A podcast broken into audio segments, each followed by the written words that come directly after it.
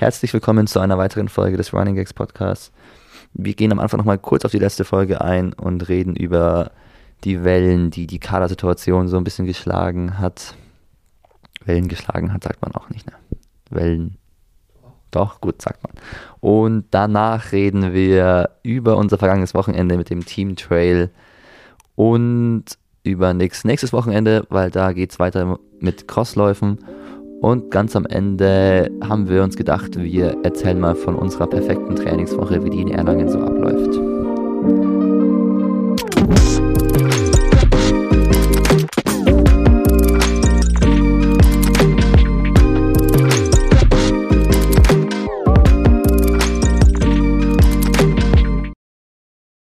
Also bei mir sitzt ähm, der Nick heute Hallo.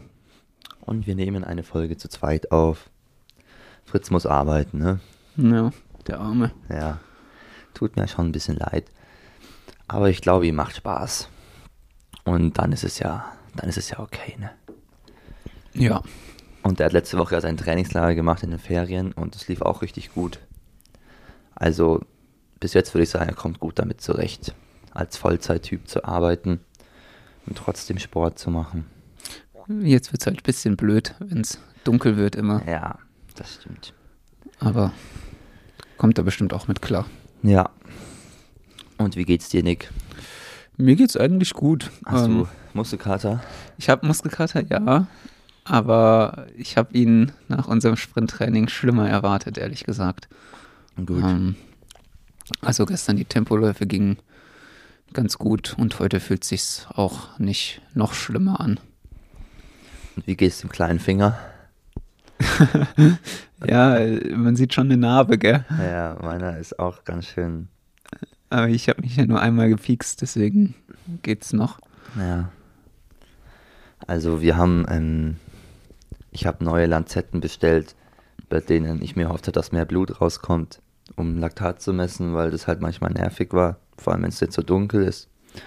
Und dazu haben wir unsere Finger noch mit Finalgon beschmiert. Ich glaube, das war eins zu viel, weil, also wir haben uns schon ganz schön wehgetan, ne? Also Sind das heißt halb- wehgetan, ja. Sind halb verblutet. Ja, halb verblutet ist es eher. Das ist halt, wenn man es gewohnt ist, mit diesen Lanzetten sich selber reinzustechen, dann macht man halt immer vom Gefühl her natürlich eher zu wenig. Und jetzt macht man halt genau das Gegenteil. Man drückt die dann ein bisschen sehr in sich rein, diese automatischen. Und dadurch war das zu viel Blut. Das müssen wir mal ein bisschen feinfühliger machen, glaube ich. Ja. Ich habe mich einmal Probe gestochen gestern zu Hause und zweimal beim Training und jetzt sehe ich da so drei Löcher an meinem Finger und denke mir so, das ist auch nicht Sinn der Sache. Aber ich frage mich vielleicht wirklich, ich meine, Leute, die immer Laktat messen, also immer, immer, die denen ist ja auch immer am Finger eigentlich, weil die, wenn du selber machst, ist ja Finger das, und dann muss doch dein Finger irgendwann, wechseln die dann die Finger oder, oder ist der Finger einfach dann irgendwann taub, so gefühlt? Ja, also ich finde es selber, wenn man es eh so ein bisschen am Rand am Finger macht, so wirklich wehtun tut es ja nicht. Aber irgendwann ist wahrscheinlich einfach alles blau dann da Ja. und bleibt immer blau. Ja. Ja, wir Aber- können ja, also wir nehmen jetzt ja nicht so oft Laktat. Der Flo nimmt gerade schon sehr viel Laktat, oder? Ja, ja. Kommt ja, so ich rüber. denke auch. Wir, also ich persönlich bin immer so ein bisschen zwiegespalten, weil ich will jetzt ja auch nicht Laktat nehmen. Nur des Laktatnehmens Willens, sondern schon auch damit was anfangen so. Und ja, es ist immer so, man hat Phasen, da hat man irgendwie ziemlich oft Fehlmessungen und ist dann genervt, wenn man immer nicht genau weiß, was, was jetzt da stimmt und was nicht. Da hat man, finde ich, auch Phasen, wo alles immer äh, Sinn macht und voll zum Körpergefühl passt. Und ja, ich habe schon das Gefühl, dass es eben hilft, wenn man so ein ganzes Bild dann aus Puls, Laktat und Gefühl hat, dass das dann schon einem weiterbringt. Oder wie ist bei dir? Doch, ich finde es auf jeden Fall auch und ich fand es auch gut so zu messen, aber ich finde auch manchmal stört es schon so irgendwie im Training. Gerade gestern, da haben wir halt immer eine Trabpause gemacht eigentlich. Und wenn man dann halt da stehen bleiben muss, gucken muss, wie funktioniert jetzt die Lanzette und so, ähm, ich weiß nicht, macht irgendwie manchmal so ein bisschen, nimmt so den Schwung aus dem Training raus ein bisschen. Ja, stimmt. Obwohl ich eigentlich gestern richtig gut beim Laktat messen. Ich habe es immer in 1,30 geschafft. Und das Ja. fand ich schon beeindruckend. Einmal habe ich Fritz gemessen, einmal habe ich mich gemessen. Aber ich weiß schon, was du meinst. Aber es hat schon den Vorteil, dass man sich dann nochmal umso mehr äh, an, an die Trainings, an das Trainingsziel hält, finde ich. Ja, das stimmt. Das ist eigentlich, wenn ich so mit jüngeren Athleten so trainieren also würde und die dann immer überziehen, wenn du, wenn du da den sagst, wir messen Laktat, dann will niemand der sein, der mit dem höchsten Laktat rausgeht. Das ist einfach so. Das sieht man ja schon bei uns. So, weißt du? Ja, das stimmt. Das macht mental, macht das was mit einem. Ja. Das verhindert, dass man sich ein bisschen übernimmt. Weil Ja, voll. da kann man halt nicht lügen, gell? Ja, natürlich kann man immer so ein bisschen sagen, ja, du hast ja auch eher höheres Laktat und das war vielleicht auch eher vielleicht nicht ganz die perfekte Messung, aber wenn es dann am zweiten und dritten Mal wieder so ist, weißt du, ich glaube, Martin Weiner, hatte mal irgendwie zwölf Laktat oder so und dann nächste Woche hatte er wieder zwölf Laktat und dann war es halt so, ja gut, am Ende war es dann keine Fehlmessung, sondern der hatte immer zwölf Laktat bei der Finnbahn. Ja, das ist auf jeden Fall gut, wenn man dann sowas mal sieht als Trainer. Weil Ja, dann kann man auf jeden Fall sagen, dass das zu schnell ist Ja. für ein Schwellentraining. Ja. Bei uns war der Laktatwert gut gestern, deswegen nehmen wir es mal so mit. Naja, darüber reden wir vielleicht später noch ein bisschen. Wir können, wollen wir zuerst über die äh, Welle an Instagram-Posts reden zur Kadernominierung oder zuerst über den Team-Trail? Ähm, lass zuerst Kader machen. Gut. Also, letzte Woche haben wir den Podcast, glaube ich, ja aufgenommen, wo die Nominierung gerade online war und da war jetzt noch nicht so viel los, oder? Nee, da war, habe ich noch nichts Ja. gesehen gehabt. Aber es war auch Und- direkt, also ziemlich Ja. nah an der Veröffentlichung. Ja, das stimmt. Und ich meine, wenn wir so über so ein Thema reden im Podcast, dann wollen wir ja schon irgendwie unsere Meinung sagen, aber jetzt ja auch nicht äh, hier irgendwie Leute beleidigen oder Sachen sagen, die halt einfach ja ein bisschen drüber sind, weil wir uns ja selber auch nicht so auskennen. Aber ich fand, es haben jetzt schon echt viele Leute halt auf Instagram zumindest das Ganze kritisiert. Und so mit Jens Mergenthaler hat es irgendwie so für, bei meinem Insta-Algorithmus angefangen. Ja. Hättest du eigentlich, dass das Jens jemand ist, der sowas macht? Ja, ja, ich finde schon, dass das, der hat schon öfter mal diese, solche Notizen-Posts gemacht oder so, wo ihn irgendwas, Ah, Okay. also, das passt schon so ein bisschen zu ihm. Ähm, aber ich finde es ja auch äh, äh, gut eigentlich, Ja, dass, solche, dass es solche Posts gibt. Ähm, Also es ist schon, glaube ich, immer eine Überwindung, sowas dann zu posten. ja, auf jeden weil man, glaube ich, dann schon immer so ein bisschen Angst hat, so, oh, jetzt heult, ist das Leute also denken, oh, jetzt heult der da rum, bla bla bla. Aber ich finde das natürlich voll gut. Weil es ist nun mal einfach für ganz viele sehr blöd gelaufen. Und umso mehr da sowas dazu sagen, ja gut, wahrscheinlich bringt es jetzt auch nicht so viel oder kommt nicht unbedingt an beim DLV, aber schlecht ist es auf jeden Fall nicht, ne?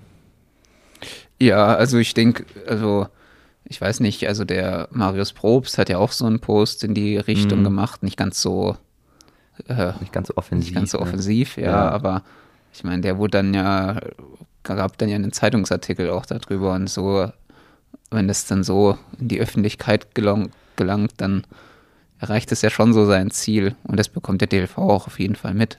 Ja, das stimmt. Das fand ich auch gut. Dass Marius Probst halt schon, glaube ich, einen Namen hat, so mittlerweile. Und dass der nicht im Kader ist, finde ich schon auch eins der krassesten Sachen, wenn man jetzt vor allem für nächstes Jahr Olympia denkt und so. Ja, auf Und es war Fall. cool, dass da Sport 1 das aufgegriffen hat. Ja, mal schauen. Meinst du, es kommt noch irgendeine Reaktion vom DLV oder sowas? Ich glaube nicht, ne. Ja. Weil die Kommunikation ist halt Ja. äh, wirklich nicht gut vom DLV. Ja. Die können es auch immer halt verkaufen, weil die irgendwie in den Nachwuchskadern halt ein paar mehr Leute sind. Verkaufen die es auch immer so, ja, unsere Kader sind ja voll so. Ja, aber die NK1-Kader, die sind halt, da Ja. kriegst du ja nichts. Das ist ja nur, also ich weiß nicht, ich weiß nicht, was die da, was mich da, also ich habe, als ich im NK1 war, nie irgendwas bekommen, außer dass ich nach Leipzig zur Leistungsdiagnostik Ja. durfte. Ich meine, es ist auch nicht schlecht natürlich, also gerade bei so Beispielen wie Flo, wo es gar nicht ums Finanzielle geht, sondern um so prestigemäßige, das, dafür nutzt der NK1-Kader ja auch was, weil du dann in der Schule vielleicht mal sagen kannst, oder wenn du in die Uni kommst, dann hast du auch diesen Ja. Kaderstatus.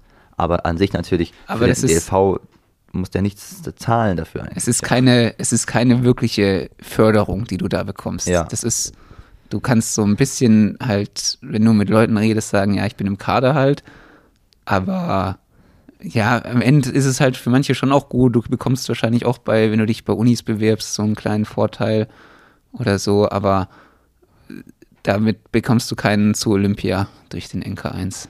Ja, das stimmt. Ja, ich fand natürlich schon interessant, was, was Max auch gesagt hat im Podcast, weil Max ja so quasi gemeint hat, dass es viele Dinge gibt, die er bis jetzt nur intern mitbekommen hat als Athletensprecher, die er gut fand, die aber nicht nach außen so kommuniziert sind.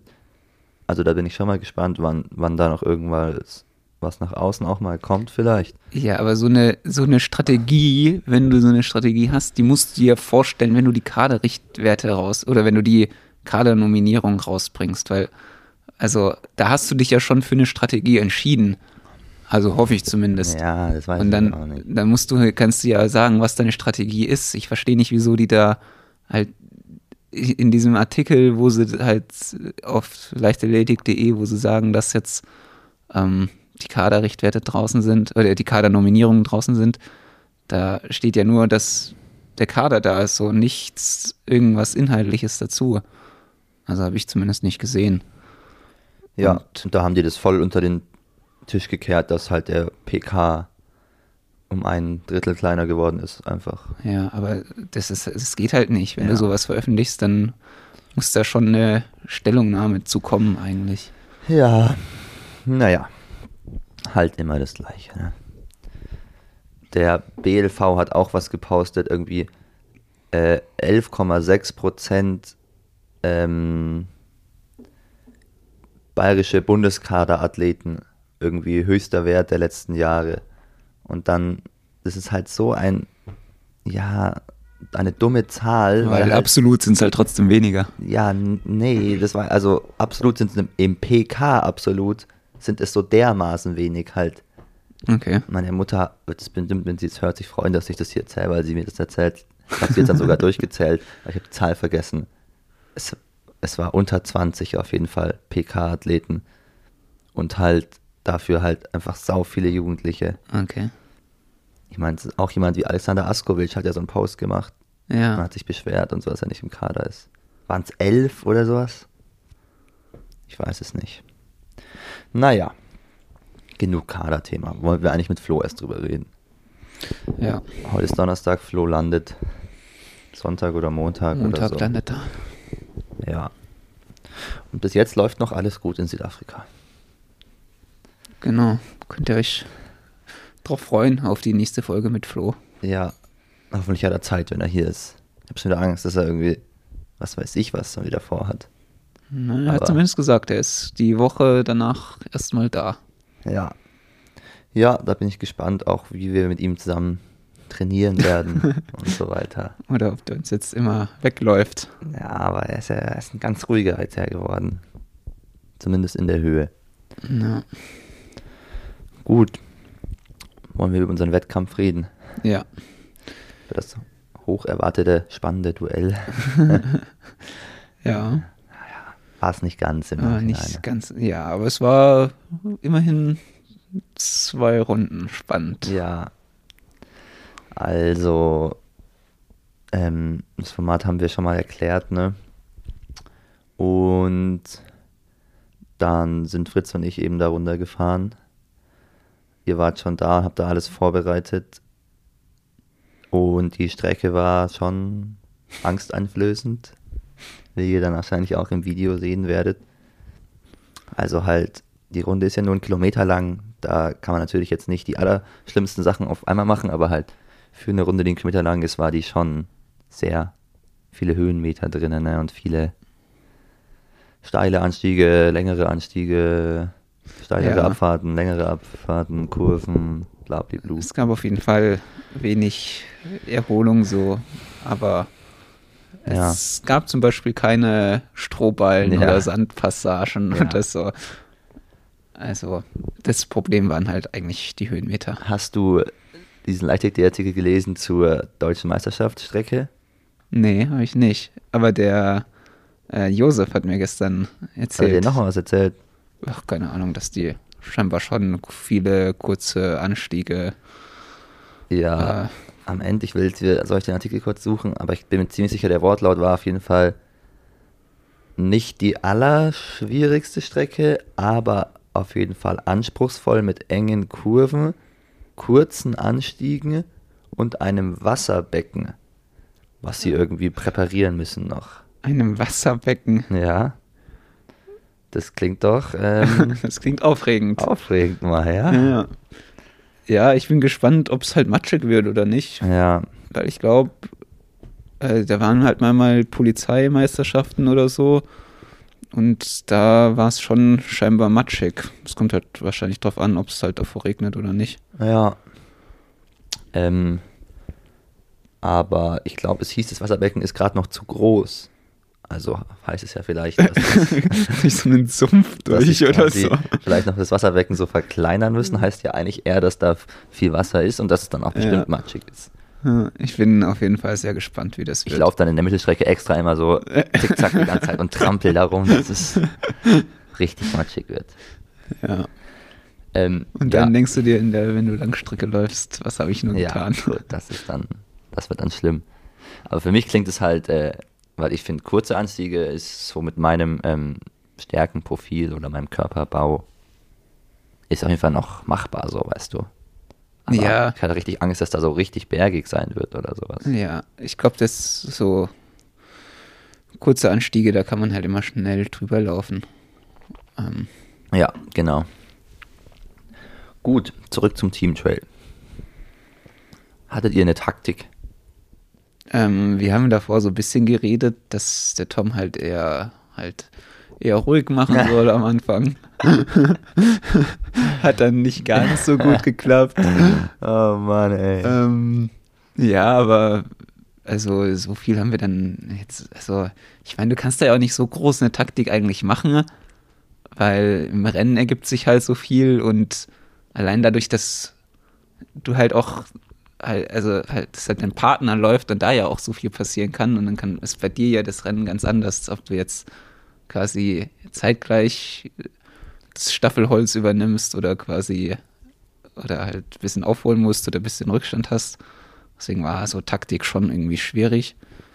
Ähm, aber ja, ich glaube, der Tom hat dann halt in der zweiten Runde, also erste Runde sind wir fast, hatte ich vielleicht so zwei, eine, eins, zwei Sekunden Vorsprung durch den Tom auf ja, dich. das war halt schon. Also für unsere Taktik war natürlich klar, dass ich dich nicht besiegen werde oder irgendwas aufhole oder raushole auf dich. Deswegen war- war natürlich schon klar, dass es an Fritz und Tom so ein bisschen hängt, ja. ob das eine spannende Nummer wird. Und deswegen war die erste Runde schon halt für mich ein bisschen ernüchternd, sage ich mal. ja, Weil, ja, wie gesagt, der, es war natürlich kein großer Rückstand, aber ich hatte ja halt gehofft, dass Fritz mir einen Vorsprung gibt vor Tom. ja. Oder halt zumindest mal locker dranbleiben kann, so weißt du. Und genauso war es halt nicht. Er hatte schon mal so einen 20 Meter Rückstand gleich mal. Ja, ich weiß nicht, die erste Runde, da war auch irgendwie, glaube ich, ein bisschen äh, viel los bei denen Ja. noch. Ähm, deswegen ein bisschen schwierig. Aber ja, ja, auf jeden Fall ähm, bist du dann die erste Runde sehr, sehr schnell gelaufen und ich auch. Ja, also ich, dadurch, dass wir davor ausgemacht haben, dass wir ja schon ein bisschen so für den Content versuchen, ein spannendes Rennen auch zu machen, finde ich ja eigentlich eure Devise gut, dem Tom zu sagen, hey, mach mal ein bisschen ruhiger. Ja, Macht auch Sinn, finde ich, um ehrlich sein. Und dass aber halt dann der Tom anfängt, den Fritz auf der ersten Runde schon ein bisschen abzuhängen, dann bin ich halt so ein paar Meter hinter dir, hat natürlich dann kurz diese Entscheidungsphase, renne ich jetzt wieder Vollgas an dich ran oder lasse ich es direkt sein, weil ich werde, ich wusste in dem Moment natürlich, wir werden heute nicht natürlich euch schlagen so. Und dachte ich mir, komm, ich renne aber Vollgas an dich ran, vielleicht entspannt Nick sich ja auch die ersten Runden und behält seine Attacke für die letzte Runde auf. Aber nee, deine erste Runde war auch deine schnellste mit Abstand. Mit Abstand, ja. Aber ich fand das irgendwie, also ich fand das erstens irgendwie schwierig einzuschätzen, ne, wie schnell man laufen soll. Ja, es war total schwierig. Ähm, und dann ging es halt am Anfang von der Runde auch nur bergab. Und da bin ich halt schon schnell runtergelaufen. Aber ich habe halt gemerkt, dass du dann noch schneller runtergelaufen bist. Ja. Und dann hatte ich irgendwie halt schon so ein bisschen das Gefühl, ach fuck, bin ich jetzt zu langsam, wenn der Niki da schon wieder dran Das ist. ist halt wirklich So. Aber ja, die war dann natürlich äh, ein, bisschen, ein bisschen zu schnell. Ähm, aber wir haben dann wieder gle- zeitgleich übergeben eigentlich, oder? Ja, das war natürlich auch die coolste Runde so für mich, dann da hinterher zu laufen und da hat sich alles super angefühlt. Man ist da hochgesprintet, wie als wenn man so, ja, als wenn man halt richtig ein guter Läufer, so weißt du. richtig guter Crossläufer. Und aber an dir dran zu bleiben, war aber für mich schon in der ersten Runde halt jetzt nicht all-out-mäßig, aber halt tough. Aber ich dachte mir halt, ich gebe damit dem Fritz die Chance, so nochmal an Tom so dran zu bleiben und ihn Ja. vielleicht auch nochmal zu attackieren. Ja. Weil wenn ich das nicht gemacht hätte, dann wäre halt es gleich vorbei gewesen. So. Aber als ich dann übergeben habe auf Fritz, habe ich auch gemerkt, wie viel Laktat ich gerade aufgebaut habe. Währenddessen dachte ich noch so, ich könnte das noch öfter so machen. ja. Und danach habe ich aber gemerkt, ach du Kacke, ich habe mich fast gefühlt wie bei nach einem Mittelstreckenrennen. Einfach Ja. im Ziel. Das fand ich auch bei der ersten Pause so, als man da, also ich bin dann so, hab so ein bisschen probiert halt so auf und ab zu traben. Ähm, und da habe ich halt dann auch, also wie du auch halt gemerkt, dass das auf jeden Fall zu schnell war. Aber hast du dir nicht anmerken lassen, dass du das gemerkt hast. Ich war ganz froh, dass du irg- irgendwie, du hast zu irgendwem gesagt, dass das gerade, also fast all out war so. Da war ich ganz froh drum, weil ich es bei dir auch nicht so einschätzen konnte, wie anstrengend du das jetzt fandest. Ja. Ja, ich wollte da jetzt nicht pokern, ne? Äh, ich glaube, ich habe auch so gesagt, das war auf jeden Fall meine schnellste Runde des Tages. ja. Und hatte ich auch recht, auf jeden Fall.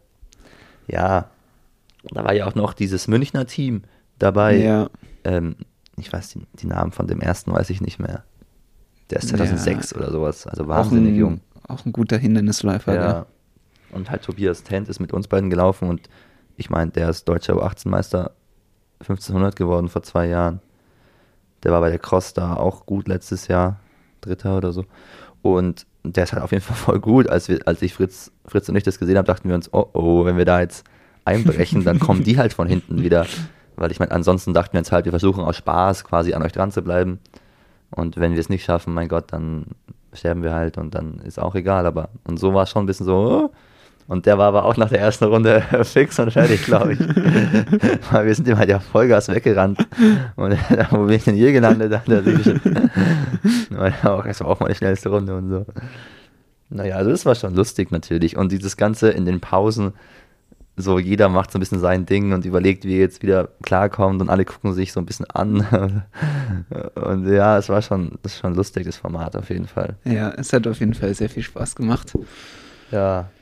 Aber dann kam halt die größte Ernüchterung für mein Team. Ja, und zwar in der zweiten Runde hat der Tom ähm, eine, eine Schwäche vom Fritz gerochen am Berg und ist, hat dann sich entschieden, keine taktischen Geplänkel mehr zu machen, sondern die zweite Runde auch noch all out zu laufen und sich da, damit quasi euch zu brechen.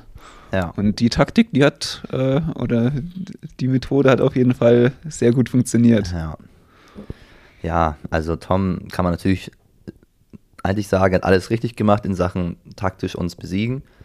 Aber Tom ist halt auch, die zweite Runde war mit 10 Sekunden Abstand seine schnellste Runde, so aus dem Nichts. Die Runden danach waren echt 11, 12 Sekunden langsamer. Und Fritz dachte sich halt auch, was soll das jetzt hier so?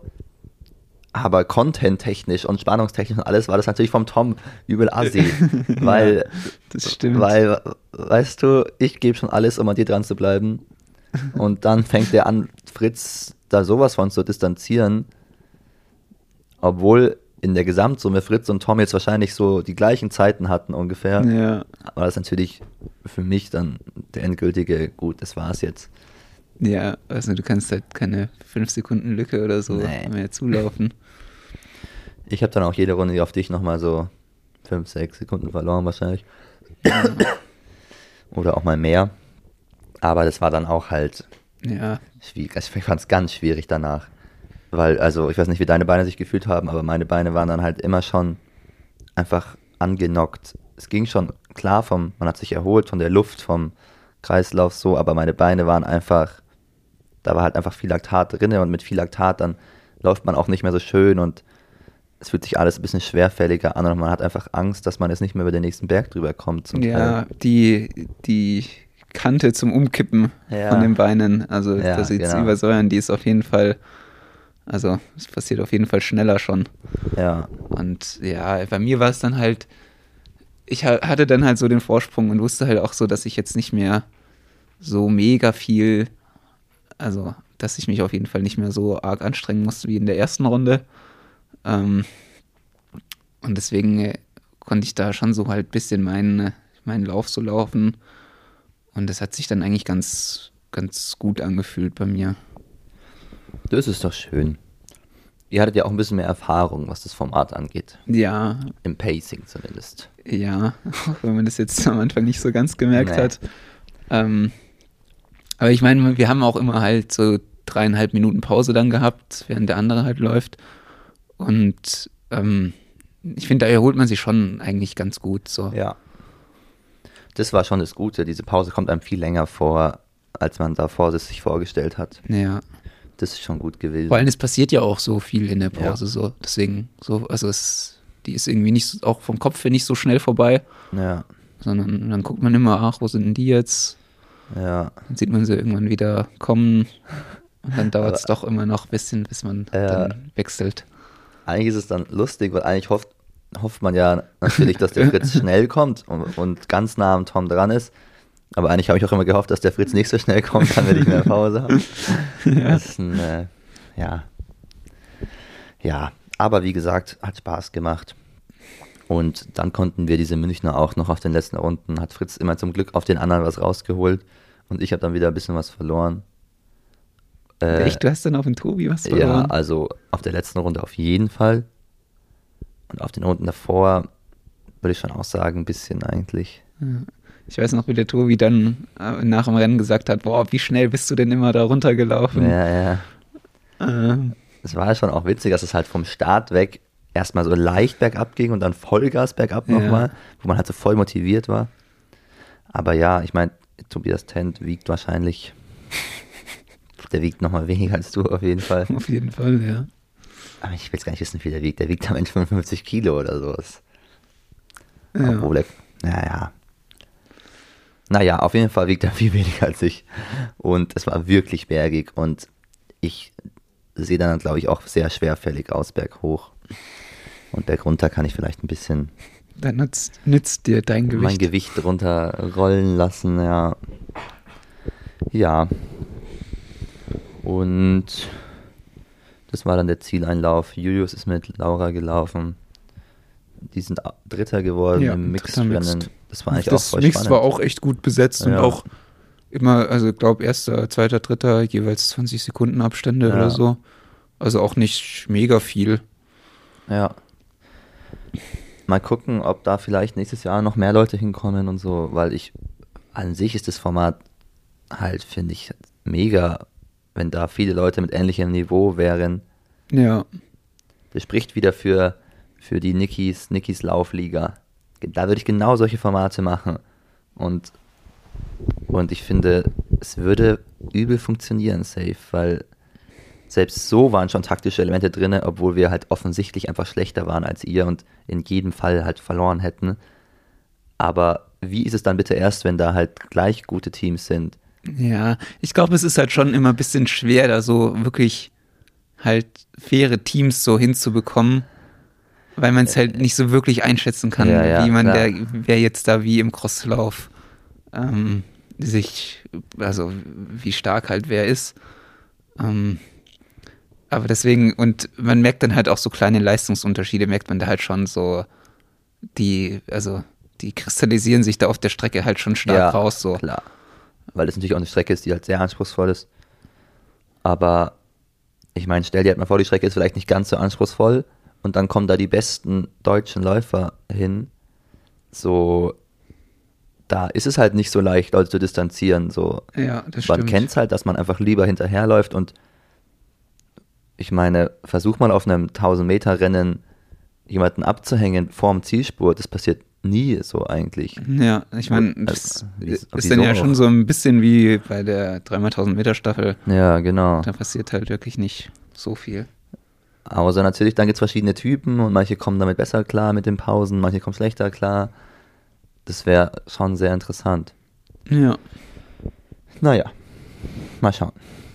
Wann es, also was, was nächstes Jahr, ob da vielleicht ein paar mehr Leute kommen. können nächstes Jahr alle kommen, Ja. die wollen. Am Ende ist es Teil der deutschen Cross-Serie. das wäre doch mal was. Dann teilt man sich die Punkte oder wie? Ja, wieso nicht? Ja. Gibt es doch bei anderen Formaten auch. Das ist wie bei das Teamzeitfahren bei der Tour de France dann. Nur ein bisschen anders, noch ein bisschen anders. Gut. Und dann können wir noch kurz ähm, auf das nächste Wochenende blicken.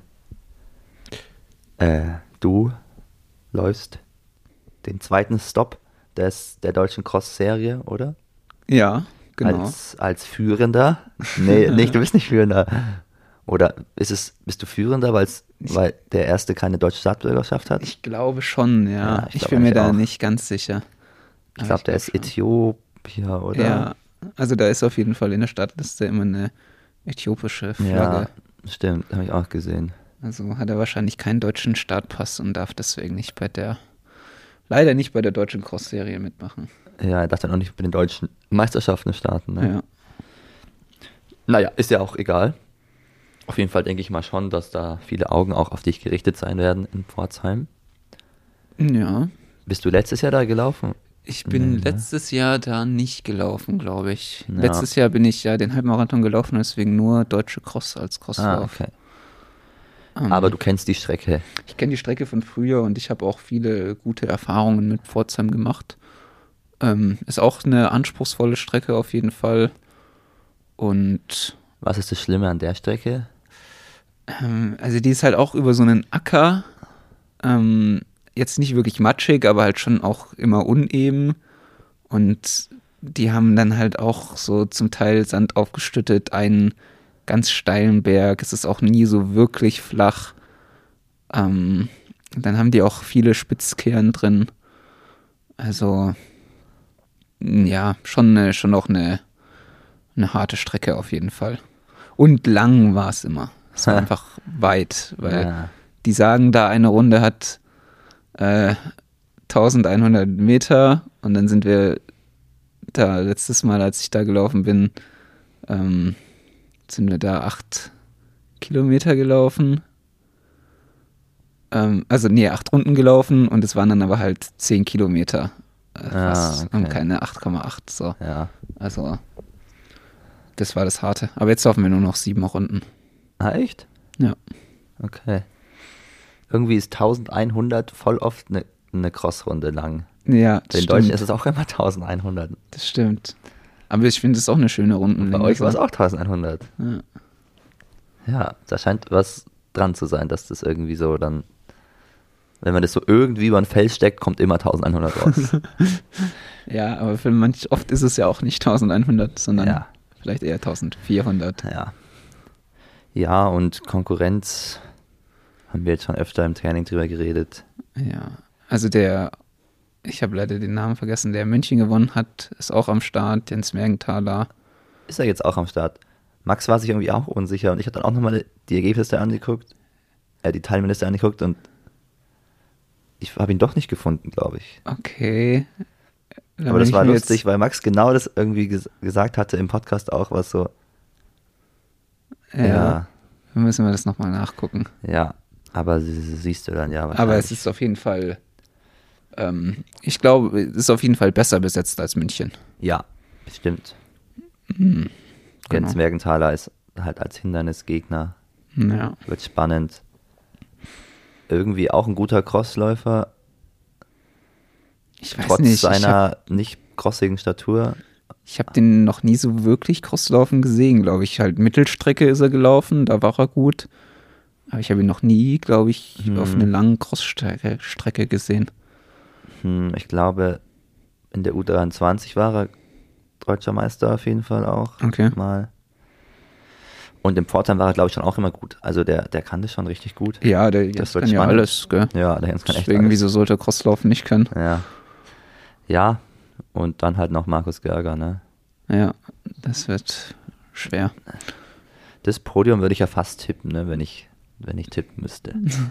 Aber wer wo, dazu sage ich jetzt, sage ich jetzt nichts. Aber freust du dich? Ich freue mich drauf, ja. Hast du das Gefühl, du bist jetzt fit genug? Ich habe langsam wirklich das Gefühl, dass ich äh, fitter, dass ich fit genug werde für die Deutschen und deswegen jetzt auch fit genug bin für äh, Pforzheim. Gut.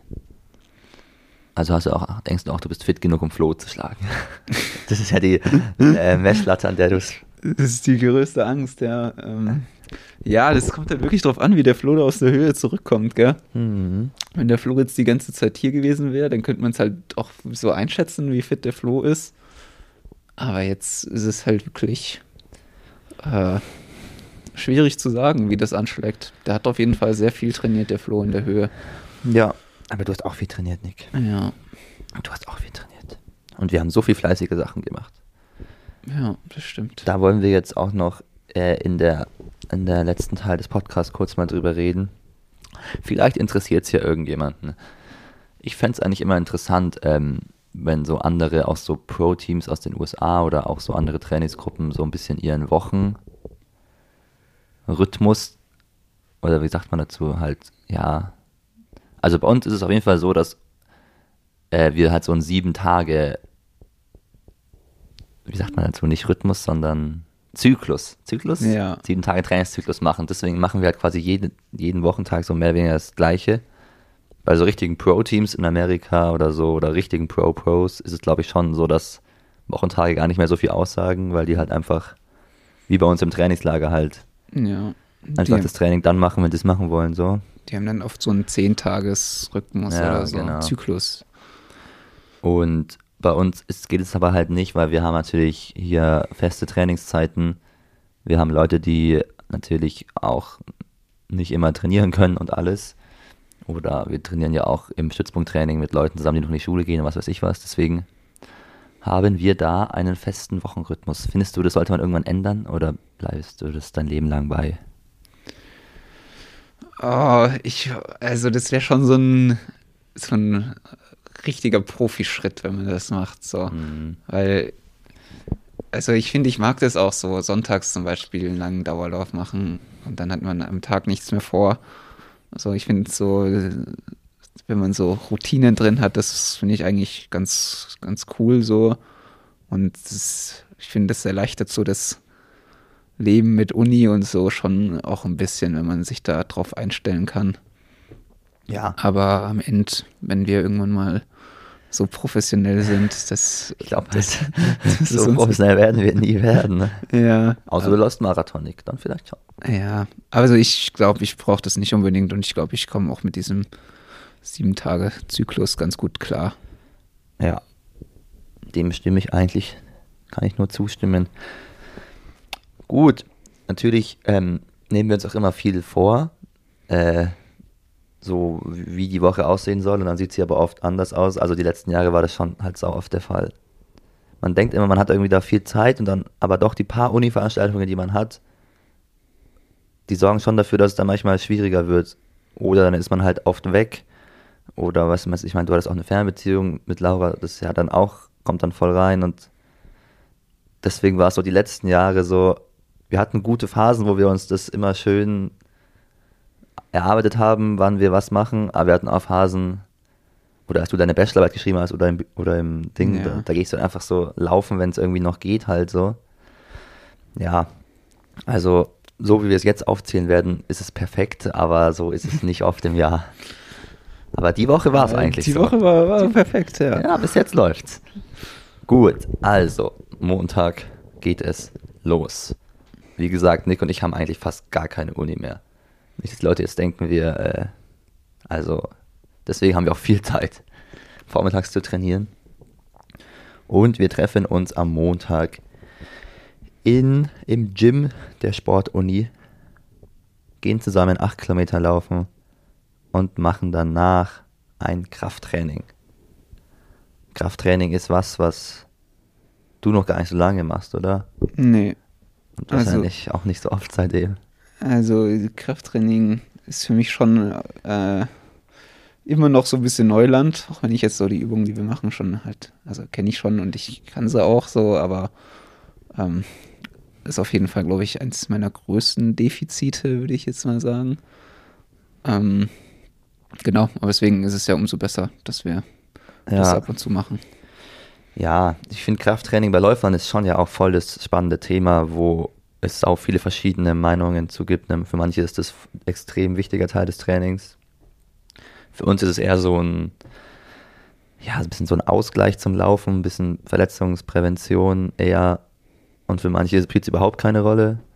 Ich, ja, das finde ich immer so ein bisschen schade, dass wir da halt niemanden haben, der uns ja da irgendwie viel drüber sagen kann. Und auch, wir machen es halt selbstständig ich habe das halt mit meinem Trainer früher, mit Markus gemacht und habe da einfach Sachen mitgenommen, die wir jetzt so ein bisschen ganz reduziert aber nur noch machen eigentlich.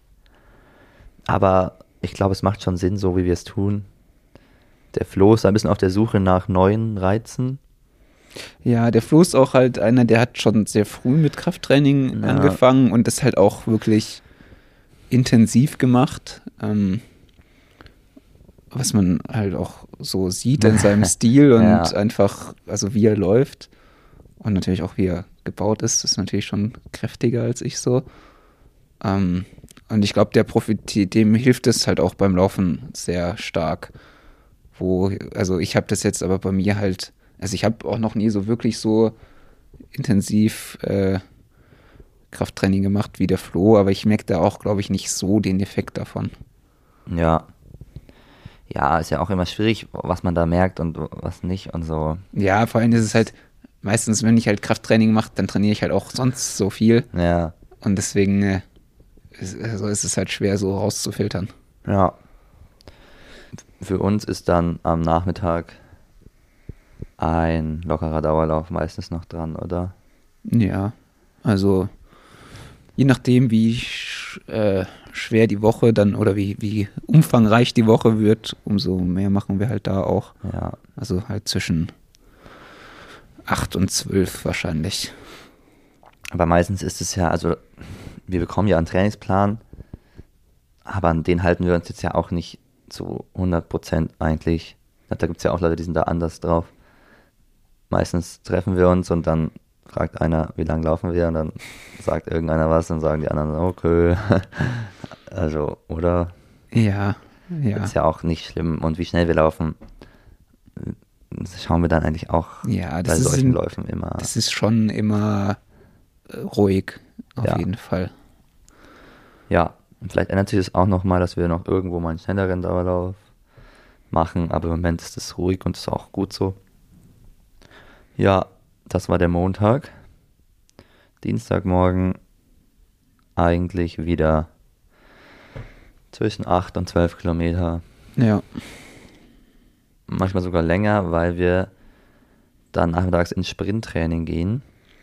Und dienstags ist auch, glaube ich, einer der Tage, wo wir am wahrscheinlichsten ein bisschen flotter laufen. Ja, wenn, wenn wir flotter laufen, dann Dienstag, das stimmt. Also halt dann irgendwie 3,50 oder so im ja. Schnitt. Jetzt auch nicht mega schnell. ja. Früher bin ich da auch öfter 3,40 gelaufen, so.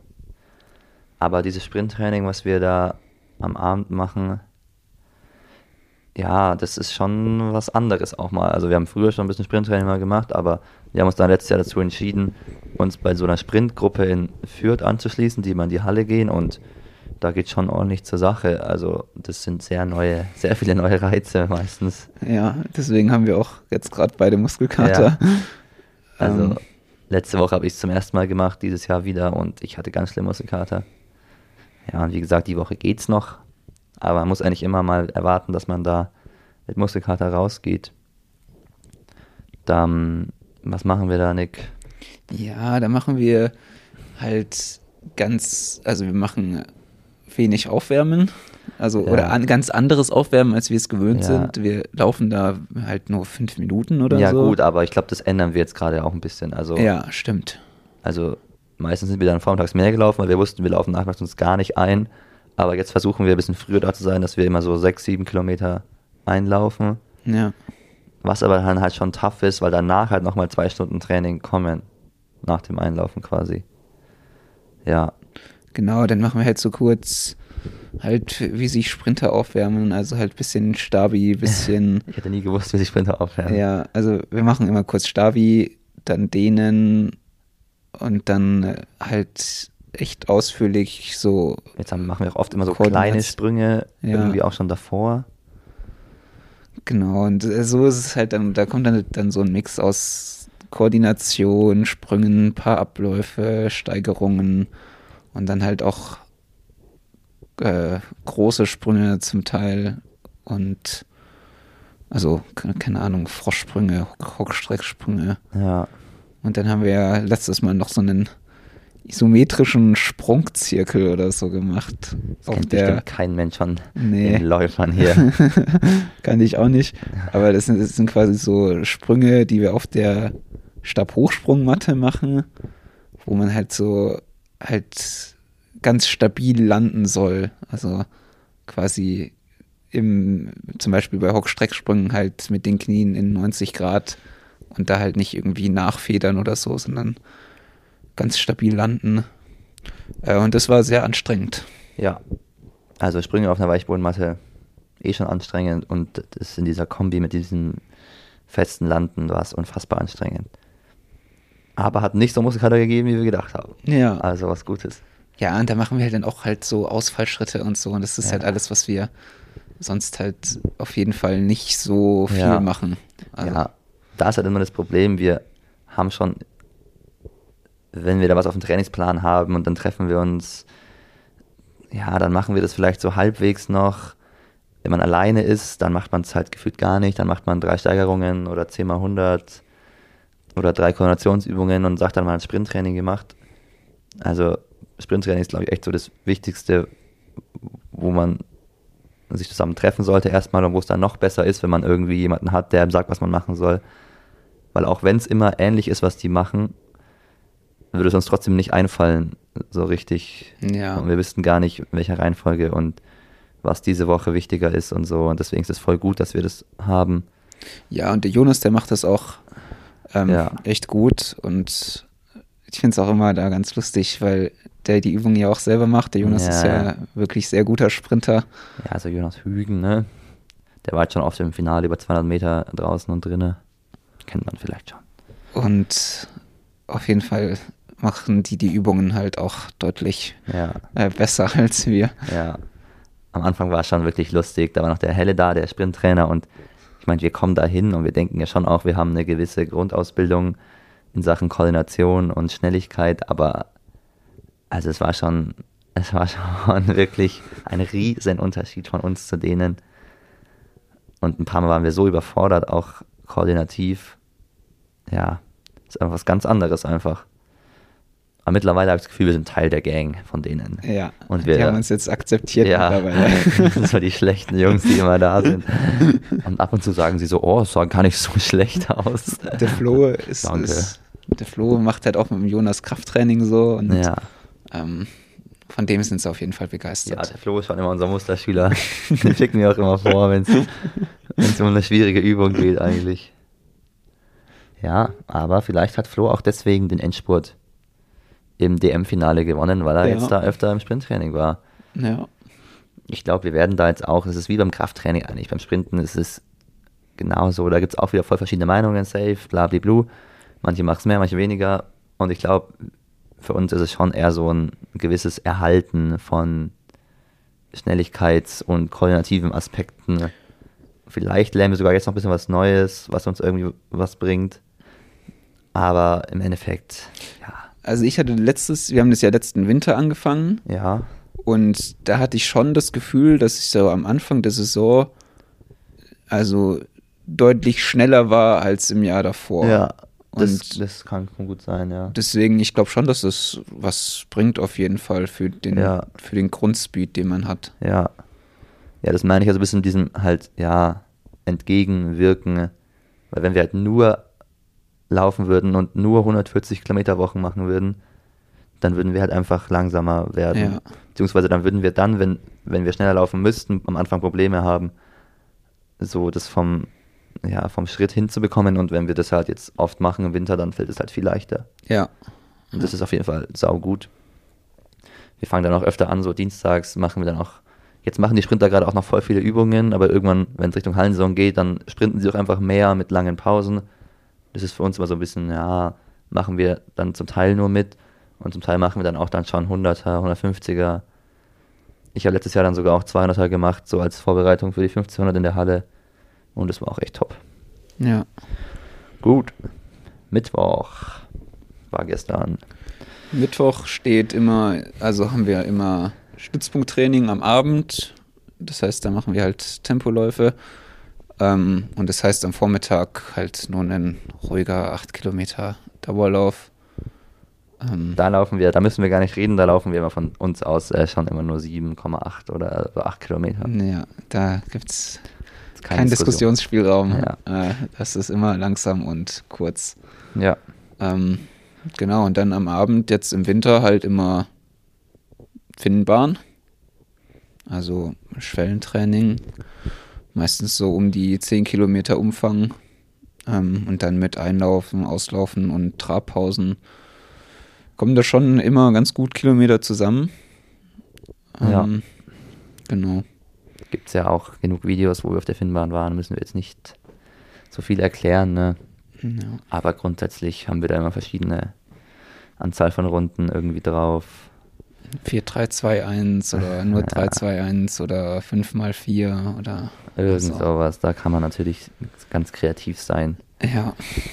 Dann gibt es immer noch ein paar verschiedene Trainingsgruppen. Das ist halt das Schöne an dem Stützpunkttraining, dass da auch voll viele Mädels immer sind. Das tut uns auch mal gut. Und ein paar junge. Ein paar jüngere, genau. Es wäre noch schön, wenn noch mehr Jüngere kommen, ne? Ja. Weil, also, das ist halt, das ist das, wo ich Flo quasi kennengelernt habe vor sechs, sieben Jahren oder so. Und was einfach ein cooles Training ist, mitten in Erlangen. Ja, da hat der Flo auch immer erzählt, so dass er früher, also der Flo ist da ja schon seit Ewigkeiten ja, in diesem ja. Stützpunkttraining. Ähm, der dann immer erzählt, dass er da halt so ganz klein angefangen hat und dann nur die großen, schnellen Leute ja. gesehen hat. Und jetzt ist er halt da so groß geworden Schnelle. und jetzt sind, ist der Flo der große, schnelle. Ja. Ähm, und es ist auf jeden Fall cool halt, so, dass die, dass die anderen da halt auch sich dran orientieren können und ähm, ja, dass man da halt zusammen auf der Bahn trainiert. Ja, ja, voll ich meine, da gab es ja dann auch so Leute wie den Pascal so zwischendurch, die eigentlich so voll aus Spaß da waren. Weißt du noch, der mit dieser orangen Jacke immer, der ja. Arzt war und so. Ja, stimmt, ja. Oder halt die alten Höchstädter. Also da waren jetzt nicht auch immer nur die absoluten Leistungssportler, aber halt jeder, der da so mithalten kann, kann da halt hinkommen, mehr oder weniger. Und das ist schon eine schöne Sache. Ja. Der Jörg ist natürlich auch da, unser Landestrainer. Guck uns immer zu. Wir müssen immer kämpfen, dass wir Licht bekommen seit der Energiekrise, aber haben auch dieses Jahr wieder Licht. Das ist sehr wichtig. Gut. Ich fand es gestern viel angenehmer mit Licht. Ja, es war ein Traum. Es, es war echt ein Traum einfach. Ja. Es war wirklich smoothes Training. Ähm, Donnerstag kommt dann unser erster Long Run. Genau. Also halt 20 Kilometer meistens schon. Ähm, in der idealen Woche, wenn jetzt da natürlich irgendwas Wichtiges ist, ein Wettkampf oder irgendwas, dann halt weniger. Aber ja, meistens so 20, manchmal auch 25 ja. Kilometer. Damit ist immer die Frage donnerstags, ob wir auf Fritz warten sollen, der halt bis 15.30 Uhr Schule hat oder ob wir vormittags laufen gehen sollen. Heute ist Donnerstag und noch war keiner von uns laufen, oder? Nee. Ja. Aber ja, an sich glaube ich schon, dass wir es öfter vormittags machen, weil wir nicht im Dunkeln laufen wollen. Ne? Ist schon angenehmer ja. im Hellen, auf jeden Fall. Auf jeden Fall. Und dann machen wir abends auch noch Stabi über ja. Zoom. Genau. Das haben wir eigentlich auch nie gemacht die letzten Jahre. Aber seitdem wir so getrennt wohnen, ist schon halt nicer, als alleine zu machen, finde ich. Ja, auf jeden Fall. Und ich finde es auch gut, wenn man so einen festen Wochentag und eine feste Uhrzeit hat, wo man das macht, weil dann ja. Ist es so im Plan drin und dann hat man da auch Lust Oder ja, Lust, also dann macht man es auf jeden Fall. Ja. Ähm, dann, wir können ja dann Sonntag nochmal über den zweiten Long Run reden, so. Aber erstmal machen wir Freitag weiter, Ja. weil Freitag, ja, das ist irgendwie der Tag, wo, weiß nicht, da bin ich meistens kaputt von Mittwoch und Donnerstag, weil ich die Kombi anstrengend finde. Und dann denke ich mir, Niki, Freitag musst du dich jetzt ausruhen und locker laufen, weil Samstag kommen schon wieder die nächsten Tempoläufe. Geht es dir auch so? Oder ist für dich der Donnerstag der Erholungstag? Ich finde ehrlich gesagt, wenn man donnerstags in der Früh läuft, Ah, okay. dann hat man halt schon so, ja, eigentlich 24 Stunden bis zum nächsten Training. Ja. Das ist ja schon deutlich mehr, als man sonst hat. Und deswegen finde ich, dir geht's freitags eigentlich immer. Ich finde, da ist eher so, ich finde eher der Montag ist der müdeste Tag. So. Also, Mhm. Aber beim Montag ist ja das Gute, dass man, also verstehe ich auch, das ist mir auch oft so, aber da hat man halt dieses, Hat man okay, ja man hat ja Dienstag noch auch noch. Dienstag. ja, das stimmt. Easy. Und wenn man jetzt freitags auch übertreibt, dann hat man ja quasi so, wenn man Donnerstag als auch anstrengender empfindet, Mittwoch, Donnerstag, Freitag, Samstag, vier Tage in Folge, die nicht so easy sind. Ja, das stimmt. Deswegen machen wir Freitag vormittags auch einfach nur einen Dauerlauf. Und nachmittags machen wir meistens auch einen kürzeren Dauerlauf und dann machen wir noch 100er Berg an, 200er Berg an. Mal schauen, was da noch kommt. Aber Im eigentlich nicht Frühling länger. dann vielleicht auch eher flache Hunderter oder, Oder so. genau, manchmal auch flach. Ja, das ist eigentlich auch immer ein ganz cooler Auftakt dann wieder für, Ja, weil das geht eigentlich dann immer voll gut rum, auch wenn man irgendwie schon nicht mehr so fit ist. ja, Und ist halt kurz und knackig. Ja, aber das ist auf jeden Fall halt auch so wie alles, was wir eigentlich jetzt machen, halt, weißt wenn, wenn andere so 100er bergan machen, dann sprinten die da halt hoch wie die Verrückten. Das machen wir halt jetzt nicht. Das ist auch immer noch gediegen, ne? Sag ich mal. Ja, Und dann Samstag haben wir auch schon tausend Videos gemacht, wie wir da irgendwelche Fahrtenspiele im Wald machen oder Tempodauerläufe oder natürlich Crossrunden. ja, im Moment Crossrunden, wenn es dann wieder ernster wird, auch andere Tempoläufe. Aber ja, ist eigentlich auch klar, was da wieder passiert. So alles im GA2-Bereich im besten Fall. Samstagnachmittag, da ist immer schwierig, da noch einen zweiten ruhigen Dauerlauf zu machen, finde ich. Weil da ist Ja. immer Bundesliga. Aber du machst es manchmal, ne? Ich mache das manchmal, aber ich habe das auch noch nicht so oft gemacht da. Ja. Ja, das sind dann so die Tage, finde ich. Da merkt man dann auch schon, man hat eh schon sehr viele Wochenkilometer und dann muss man jetzt auch nicht noch Samstagnachmittag nochmal einen ruhigen Dauerlauf machen. Ja. Und dann kommt natürlich das große Finale am Sonntag. Der Long Run. Ähm, welchen Long Run machst du lieber schneller und welchen machst du lieber langsamer? Donnerstag oder, oder Sonntag? Ich mache meistens den, wo ich alleine bin, schneller. Ja, ja, wenn ich das halt wüsste, dann könnte man sich ja daran orientieren, sowas. Ähm, nee, ich mache das ehrlich gesagt so wirklich, also du hast gesagt, so du willst eigentlich halt einen ruhiger machen, einen langen Dauerlauf und einen langen Dauerlauf schneller machen. Aber ich habe das Zumindest irgendwann. Und Gerade eben reichen mir auch zwei ruhige. so, ja, also ich mache das schon auch so ein bisschen nach Gefühl, wenn ich jetzt am am Donnerstag halt merke, ja, die Tempoläufe am Tag davor waren, eher, waren jetzt nicht so mega hart und die Beine fühlen sich gut an, dann laufe ich halt den, laufe ich halt den schnell.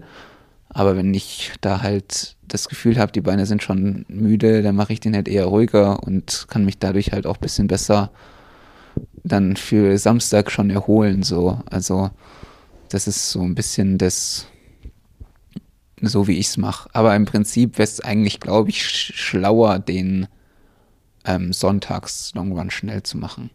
Wenn Ja. man danach mehr Zeit hat bis zu den nächsten Tempoläufen. Ja, das glaube ich auch. Aber an sich hast du natürlich voll recht, dass es immer so ein bisschen abhängt, was man am Tag davor gemacht hat. Aber ja, es war natürlich schon manchmal so schwierig, weil du halt das schon voll oft gemacht hattest, so schnellere lange Läufe und ich halt überhaupt nicht, dass ich dann, da habe ich ein paar Mal versucht mitzulaufen, aber dann ist es natürlich für mich eine ganz andere Belastung, als wenn ich halt ruhig laufen würde. Und ja, ist schon immer nicht so einfach irgendwie. Ja, ich finde, da ist es auch irgendwie schwer, das, ich finde, das ist eine Einheit, die schwer ist zusammen zu machen. Ja. weil man da schon so, also das ist halt auch eine Einheit, wo man halt so Unterschiede schon halt einfach in der Grundlage halt Ja. merkt. Und weißt du, bei so Tempoläufen, da hat man, kann man sich so ein bisschen fallen lassen, vielleicht zwei, drei Sekunden, ne? und man hat die Pause, in der man sich erholt. Aber das hat man halt bei dem langen Dauerlauf nicht. Ja. Und deswegen nimmt man den halt auch dann ganz anders wahr, wenn man den zusammenläuft, so. Ja. Das stimmt. Aber da finden wir bestimmt auch eine Lösung. Gerade eben fände ich es echt top, dass ich mit Fritz immer so was machen kann. Weil dann habe ich nicht immer das, ich muss bei euch dranbleiben oder ich muss alleine laufen, so. Ja. Und das ist echt für mich ein großer Gewinn natürlich. Ja. Aber irgendwann bin ich bestimmt auch bereit, Sonntag schneller zu laufen. Vielleicht. Hoffentlich. Vielleicht. Ja, ist halt auch immer die Sache, weißt du, wenn halt so ein, auf so ein langer Dauerlauf auf so einem Plan steht, das ist halt was komplett anderes, wenn man den 430 läuft oder 340. Das ist ja was komplett anderes und trotzdem ist es immer so, ja, ist halt ein langer Dauerlauf so. Und Ja, das, das finde ich immer ein bisschen doof, weil man muss natürlich auch komplett anders mit dem umgehen in der, am Tag davor und am Tag danach, wenn man halt schnell läuft oder langsam läuft, so. Ich habe das gerade gerade früher immer, da habe ich nur einen langen Dauerlauf halt gemacht und da habe ich den schon auch immer benutzt, um so die Trainingswoche so zu steuern, Mhm. so ein bisschen, weil der ist immer ganz am Ende, man weiß schon so, was man, was man trainiert hat. Und wenn man so ein bisschen das Gefühl hatte, oder wenn ich so ein bisschen das Gefühl hatte, dass es halt die Woche noch nicht so hart war, dann habe ich den halt schnell gemacht und dadurch halt Ah. noch so einen harten Reiz reinbekommen. Und wenn ich mir dachte, eh schon dachte so, boah, das war schon eine sch schwere Woche, dann habe ich den halt eher so ruhig gemacht. Und das ist dann ja auch okay so. Deswegen, also habe ich da vielleicht auch so ein bisschen eine andere Sicht auf den Lauf als du. Ja, ja, es macht schon Sinn auf jeden Fall. Aber ich habe Flo jetzt auch ein bisschen, hast du gesehen, was Flo in Südafrika gemacht hat? Wahrscheinlich nicht, ne? Weil ich habe ihn jetzt schon ein bisschen beeinflusst, wie ich mir das eher vorstellen würde. Und er hat es in Südafrika das schon auch so gemacht. Der ist so 10 Kilometer eher locker gelaufen Ja. und ist dann ganz aktiv halt so die zweiten 10 oder 8 Kilometer am Ende schneller gelaufen. ja, dass es so eine Aufgabe drin gibt. Ja, so. das machen ja auch viele, dass sie so Aufgaben drin haben. Es gibt safe die Long Run Gefühlläufer, so wie dich, die gibt es safe auch so viele. Aber dann gibt es ja auch die, die ganz, die haben dann so Phasen. Also das ist ja quasi wie Tempoläufe ja eigentlich, aber halt Ja. ruhige Tempoläufe.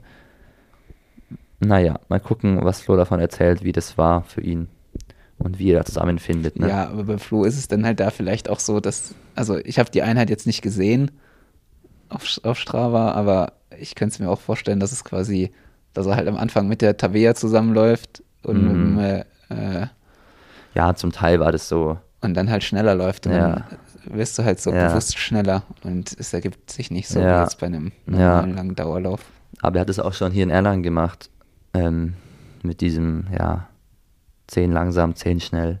Ja. Naja, gut. Das war unsere Trainingswoche dann eigentlich. Natürlich machen wir ab und zu noch Gymnastik. Stimmt's, Nick? Klar, Klar. Steigerungen. Steigerungen. Ab und zu tauschen wir auch mal was mit äh, Radfahren und halt Dauerläufe einfach, die ersetzt werden durch Alternativtraining. Und ab und zu schaffen wir einfach nicht diese Woche einzuhalten, weil wir krank sind, unterwegs sind, Uni haben und ja, so es kommen dann halt schon auch immer wieder so Sachen dazwischen, wie jetzt zum Beispiel der Team Trail. Ja, da habe ich dann, bin ich dann halt nach Penzberg gefahren, habe deswegen am Freitag diese Berganläufe nicht gemacht, dann am Samstag auch nur einmal halt den Team Trail gemacht und nicht noch einen anderen Lauf. Ähm, und dann am Sonntag habe ich da zum Beispiel mit Markus Brennauer einen, also in Penzberg einen Berglauf schon eher gemacht ähm, als langen Dauerlauf. Und so ist es halt schon immer ein bisschen anders. Aber Ja. das war so. Und es ist ja auch gut, dass man so ein bisschen Abwechslung schon Ja. immer drin hat. Das stimmt. Ähm, aber das war die perfekte Woche Die perfekte Fall. Woche. Ja, wie gesagt, wir werden sie nicht oft erfüllen, ne? aber das ist sie. Na gut, dann beenden wir die Folge hier mit Oder haben wir noch was vergessen? Nee, ich glaube, wir haben alles gesagt. Alles gesagt. Trainiert uns gern nach. das hat Flo auf seinem Strava stehen, glaube ich. Trainiert gern nach und macht's besser. ich lade alles so, ja. Was ich noch vielleicht kurz interessant fände, also bei so einem, wenn wir jetzt über Double Threshold reden, was ja jeder jetzt irgendwie macht, so. Ja. Was ich jetzt auch interessant fand, was die Tübinger dazu sagen und so. Ich meine, das würde einfach fast gar nicht reinpassen in so einen Wochenrhythmus wie bei uns, weil es, es, ja, es passt einfach nicht, wenn man so dieses, was wir hat, in dem Rhythmus trainieren, oder? Ja, ich glaube, da müsste man halt vor allem den schnellen, langen Dauerlauf weglassen. Ja. Und vielleicht halt, ich würde es dann vielleicht auch so machen, dass man halt freitags nicht diese Bergan-Dinger macht und dann dafür Samstag halt ja.